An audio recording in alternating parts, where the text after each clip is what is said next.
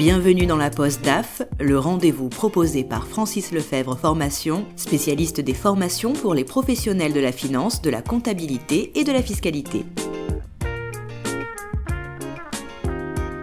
Le groupe EDF a mis en place au Cameroun une structure projet pour assurer l'assistance à maîtrise d'ouvrage auprès de la NHPC, la Natigal Hydropower Company, entreprise camerounaise qui construit et exploitera la future centrale hydroélectrique de Natigal située à 65 km au nord de Yaoundé. Un chantier d'importance puisqu'il devrait à terme représenter 30% de la production électrique camerounaise. Ousmane Bay est expatrié du groupe EDF depuis fin 2018, avec pour mission la constitution de l'équipe EDF de 70 personnes sur place et la mise en place de toute la structure administrative. Ce DAF en mission au Cameroun nous partage son expérience et commence par nous expliquer son parcours et sa formation. Euh, je n'ai pas démarré ma carrière dans le domaine administratif et financier. J'ai plutôt une formation d'archiviste polygraphe je suis diplômé de l'École nationale des chartes et également conservateur du patrimoine dans le domaine des archives. J'ai donc une formation initiale qui est au carrefour entre de l'historien et du conservateur du patrimoine. J'ai démarré ma carrière à EDF depuis 2006, euh, d'abord comme expert archive en charge d'élaborer et de déployer la politique générale d'archivage du groupe EDF au niveau de l'ensemble des entités du groupe. Et par la suite, euh, en 2008, j'ai eu l'opportunité euh, de reprendre le management de l'équipe en charge du domaine archive au sein du groupe EDF et euh, c'est comme ça que j'ai démarré un peu euh, mon parcours de manager au sein de l'entreprise, en manageant 30 collaborateurs. Ensuite, euh, donc, je suis resté manager de cette équipe jusqu'en 2013. Et par la suite, j'ai eu l'opportunité de rejoindre la direction des services RH du groupe EDF pour prendre en charge le pilotage et le management d'une équipe d'une centaine de personnes en charge de réaliser des prestations de services RH, donc la gestion de contrat de travail, la gestion de la paye, la gestion de la formation, euh, la réalisation d'études et d'expertise RH pour le compte des centrales nucléaires euh, établies en Vallée de Loire. En gros, c'est euh, cinq centrales qui étaient dans mon périmètre. C'était les centrales nucléaires de Chinon, de Dampierre en Burly, de Belleville, de Saint-Laurent-des-Eaux et puis de Silo. Et sur cette même période, entre 2013 et 2017, j'ai également eu l'opportunité d'intégrer une formation en parcours finance à HEC Paris et donc, je suis actuellement aussi titulaire du certificat Finance euh, d'HEC. Et c'est en 2017 que mon profil a retenu l'attention de la direction de l'ingénierie hydraulique du groupe EDF, euh, qui m'a proposé de prendre en charge euh, la direction administrative et financière de l'équipe qui allait démarrer et mettre en place la structure d'assistance à maîtrise d'ouvrage au Cameroun pour le projet Nartigal. Quelles sont aujourd'hui vos principales missions au sein de cette équipe? Je me suis occupé dans la phase de démarrage, de lancer toute la partie gréement des, ressources, comme je vous l'ai dit tout à l'heure, euh, le recrutement de, compétences euh, expatriées qui étaient prêtes à venir euh, créer l'équipe sur place, mais également le lancement du recrutement de toutes les ressources pour venir appuyer et composer l'équipe qui est actuellement en charge de cette assistance à maîtrise d'ouvrage auprès de NHPC. Donc aujourd'hui, de manière opérationnelle, je suis en charge du volet RH. Euh, du volet financier, euh, notamment tout ce qui concerne la déclinaison et le pilotage du budget, euh, les aspects comptables et fiscaux également. Le volet logistique, supply chain, donc la partie notamment aussi bien les achats, la logistique très importante aujourd'hui dans un contexte de chantier.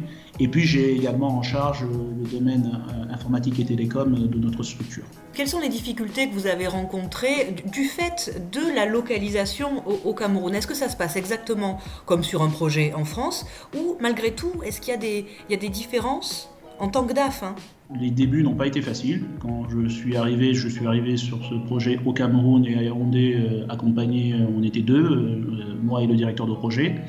Le, plus difficile a été de créer une structure de toutes pièces. donc c'était comme si on partait d'une feuille blanche, hein, ce qui n'est jamais chose aisée.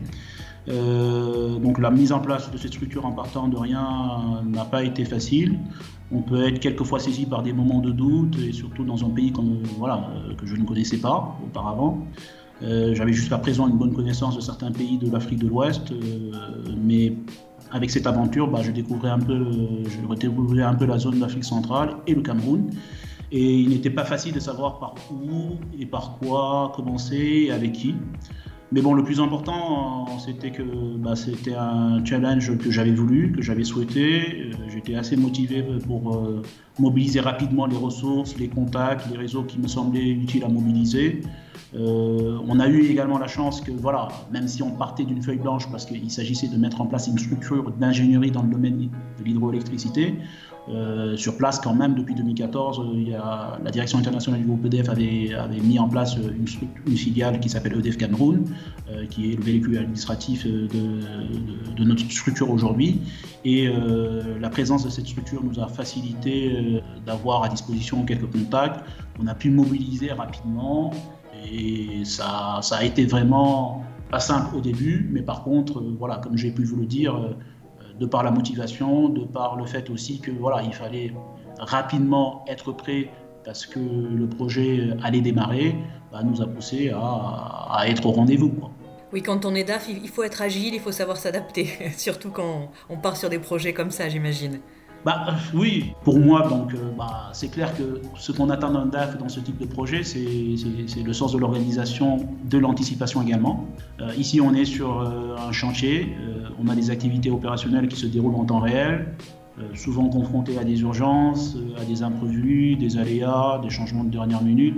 Donc pour moi, le DAF doit être quelqu'un vraiment bah, d'abord de serein et de résilient. Et il faut qu'il ait une capacité de prendre du recul, mais surtout d'être dans l'anticipation et de préparer également bah, ses collaborateurs et tous les acteurs euh, qui l'entourent à accepter les ajustements de dernière minute. Euh, surtout dans le domaine logistique. Hein. Voilà, s'il y a un, credo qui, ne, bouge pas, c'est vraiment euh, d'être prêt, d'être à l'aise sur euh, l'anticipation, euh, mais également d'être réactif en tant que de besoin lorsqu'une urgence se présente. Qu'on puisse un petit peu euh, s'imaginer à votre place, c'est quel type d'urgence que vous êtes obligé de traiter comme ça, rapidement, sur un tel chantier? On les vit vraiment comme quelque chose de naturel, à tel point que maintenant ça ne devient pas on, ne se, pas là-dessus. C'est un voyage qui été prévu à telle date, euh, tout est organisé, les hôtels sont réservés, et puis tac, dernière minute, euh, euh, l'avion a du retard, le vol n'a plus lieu, il faut décommander. c'est les officiels qui doivent arriver pour visiter le chantier. Il faut rappeler le prestataire pour l'informer, ce qui est jamais chose à la dernière minute. Il faut remobiliser les équipes pour reconfirmer de nouvelles réservations. Donc c'est des choses qui nous arrivent assez régulièrement. Euh, là par exemple, euh, on est dans le cadre du contexte Covid actuellement. On sait que voilà, une visite peut avoir lieu mais être annulée de dernière minute parce qu'il y a un test PCR qui est, qui est positif de la dernière minute et cette personne ne peut plus être là. Ça peut arriver aussi bien pour les officiels que pour des gens que l'on mobilise euh, ou qui viennent en mission d'expertise sur le chantier. Donc ça c'est vraiment, je pense, quelque chose qui est aujourd'hui partagé et qui se vit un peu naturellement un peu partout. Quand on sait que le, cœur du business, c'est pas celui-là, mais que par contre, c'est hyper important. Donc, euh, au niveau de la chaîne logistique, euh, euh, tout, changement de dernière minute amène à avoir des interférences avec pas mal d'acteurs qui, eux également, sont obligés de suivre. Aujourd'hui, quels sont les axes principaux sur lesquels vous travaillez actuellement? Ce qu'on souhaite aujourd'hui pour Odette Cameroun, c'est que cette structure-là, qui aujourd'hui regroupe une 70, euh, plus de 70 personnes, puisse servir à d'autres projets du groupe EDF au Cameroun. Euh, c'était aussi un peu le pari, euh, puisque c'est le premier projet opérationnel que, déroule EDF au Cameroun depuis la mise en place de la filiale en 2014. Donc on a su constituer une équipe jeune, avec un âge moyen de 34 ans, et nous avons misé euh, dans le gréement de nos équipes euh, sur l'alchimie entre des salariés un peu expérimentés, un peu plus expérimentés venant du groupe EDF et qui sont des expatriés, et puis le recrutement de personnel camerounais qu'on a recruté sur place, souvent jeunes, avec des années d'expérience qui tournent entre 3 et 6 ans, et qui apprennent euh, à côté de salariés plus expérimentés qui viennent du groupe. Et on a mis en place un dispositif de transfert de connaissances qui, aujourd'hui fonctionne très bien. Et, je trouve que c'est cette alchimie qui fait qu'aujourd'hui on a, voilà, on a une équipe euh, avec une compétence euh, reconnue qui est aujourd'hui très utile à nos activités et que l'on mène auprès de notre client actuellement. Mais pour nous, euh, toutes ces ressources-là sont des pépinières pour la, suite des ambitions d'EDF au Cameroun. Et on espère vraiment voilà, pouvoir s'appuyer sur cette base-là pour pouvoir euh, conquérir d'autres projets euh, à l'avenir. Et au milieu de toutes ces équipes, est-ce que vous êtes arrivé à constituer la vôtre? Est-ce que vous avez des personnes pour vous aider, des personnes à qui vous arrivez à déléguer une partie du travail? Comment vous organisez-vous? Donc j'ai essayé de m'entourer de spécialistes pour chaque domaine que je supervise. Dans le domaine RH, j'ai une responsable RH euh, qui m'accompagne. Euh, sur le domaine de la comptabilité des finances, pareil, j'ai un, assistant euh, sur ce domaine-là qui, qui en plus pilote un prestataire, puisque une partie de, ce domaine-là, notamment la comptabilité, est sous-traitée. Et, euh, donc, il m'appuie dans le pilotage des activités budgétaires, financières et comptables, et en même temps assure le pilotage du sous-traitant. Dans le domaine informatique et télécom, c'est un domaine qu'on a plutôt gardé en interne. Et donc, sur ce domaine-là, on a pu constituer une équipe composée aujourd'hui de deux informaticiens. Euh, au niveau de la chaîne logistique, euh, j'ai un responsable logistique qui est en interaction avec pas mal de sous-traitants, puisque sur ce domaine-là, on a pu s'organiser en, identifiant toutes les activités qui étaient sous-traitables et euh, voilà, il assure la supervision de cette activité. Et puis dans le domaine des achats, j'ai également un responsable qui, qui, m'accompagne. Je supervise également le domaine de la qualité, de la santé de la sécurité au sein de notre, sein de notre structure. Et là-dessus aussi, je suis accompagné par une collaboratrice qui, en charge, qui est en charge de ce domaine-là et qui elle-même est accompagnée par d'autres spécialistes. Pour la question de la délégation que, vous posiez hein, tout à l'heure, euh, il est clair que pour moi la délégation est plus que nécessaire, hein, étant donné le périmètre d'activité que je supervise. La concession, en tout cas que j'ai de la délégation, c'est qu'elle doit se faire dans un contexte et un environnement de confiance mutuelle et de supervision aussi. Euh, mais elle doit toujours permettre à mes collaborateurs de mener leurs activités en toute autonomie et dans le respect, dans le cadre de reporting euh, que l'on partage en amont, ensemble. Euh, parce que, bon, ma conviction est que lorsqu'on recrute des spécialistes, il faut leur laisser, à mon sens, euh, la possibilité de mener à bien leur activité en toute, autonomie.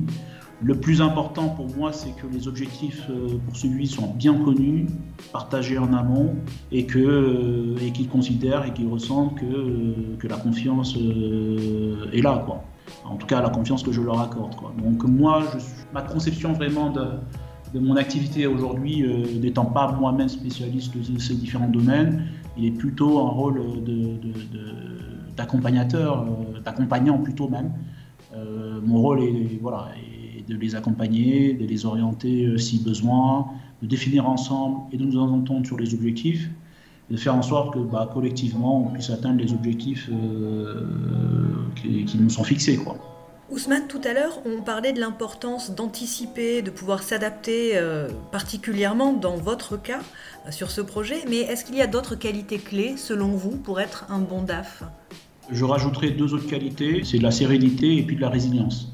Euh, je fais écho à ce que je vous disais tout à l'heure sur, euh, sur euh, les aléas de dernière minute, sur des changements de dernière minute. Et je pense qu'un bon DAF confronté à ce contexte de changement permanent, voire quotidien, surtout dans un contexte de chantier, bah, doit avoir aussi des capacités de résilience et une sérénité qui, doit l'accompagner. Il faut que vous soyez un peu le, le rock dans cette tempête. c'est une belle image je, l'achète. Ousmane, quelle est votre plus grande fierté ou votre plus grande réussite pour le moment dans votre carrière de DAF?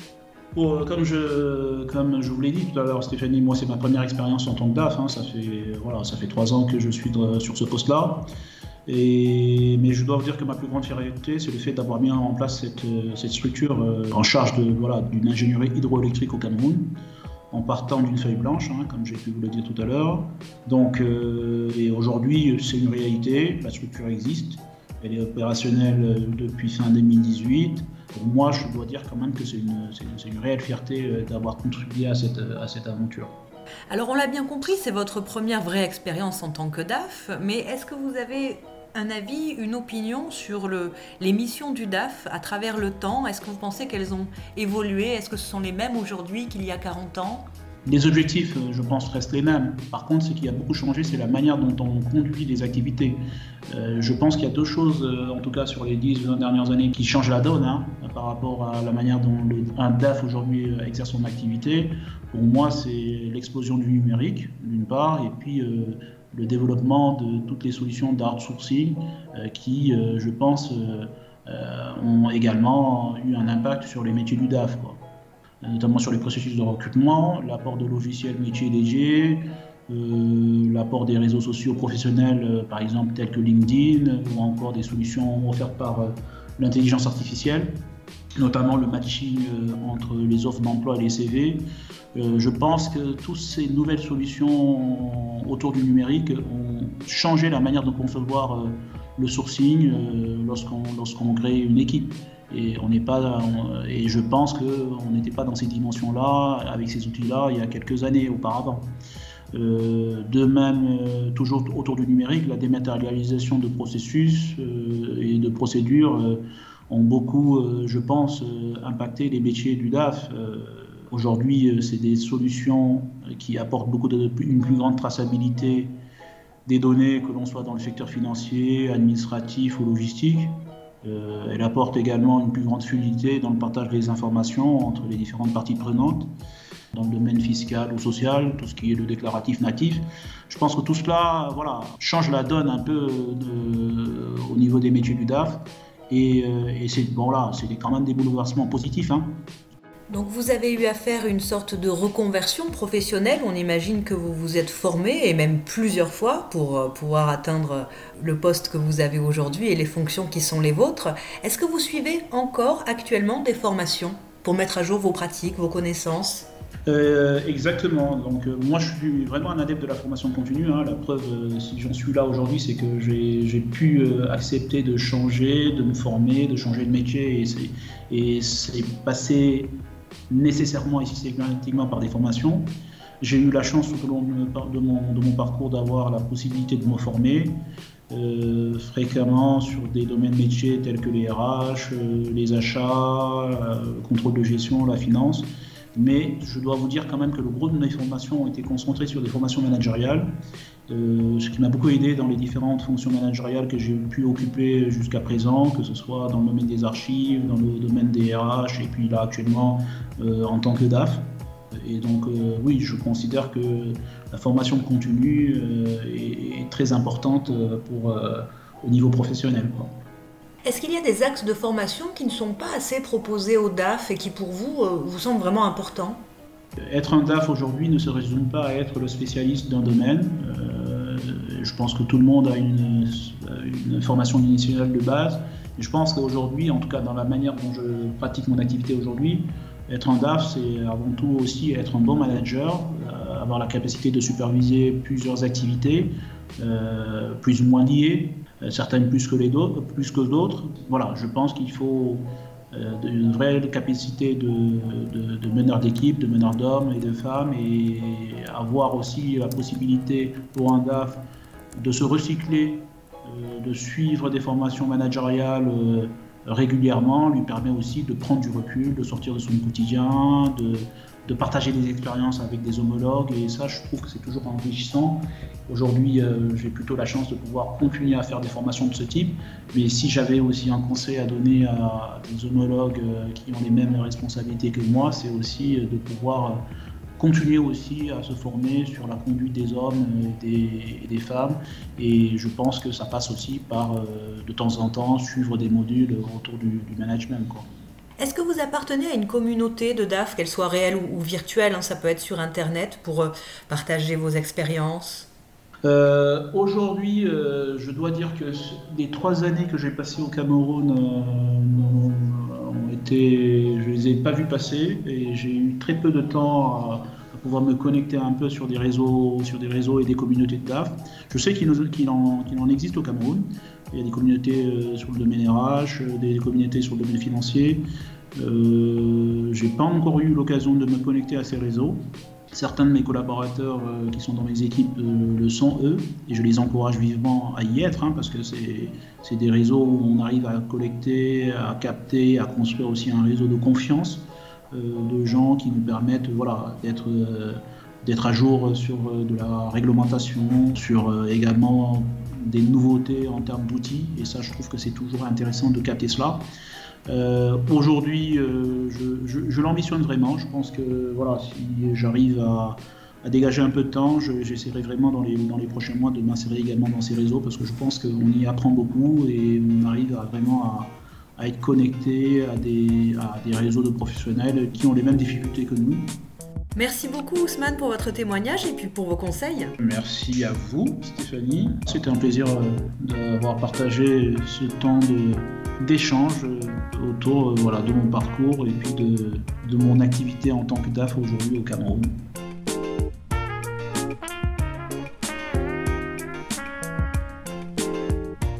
Merci à Ousmane Mbaye pour son témoignage de DAF expatrié, un cas atypique dans notre série de podcasts.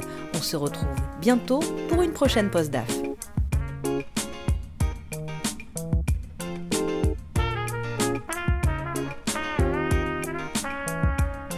C'était la Poste DAF, le rendez-vous proposé par Francis Lefebvre Formation, spécialiste des formations pour les professionnels de la finance, de la comptabilité et de la fiscalité.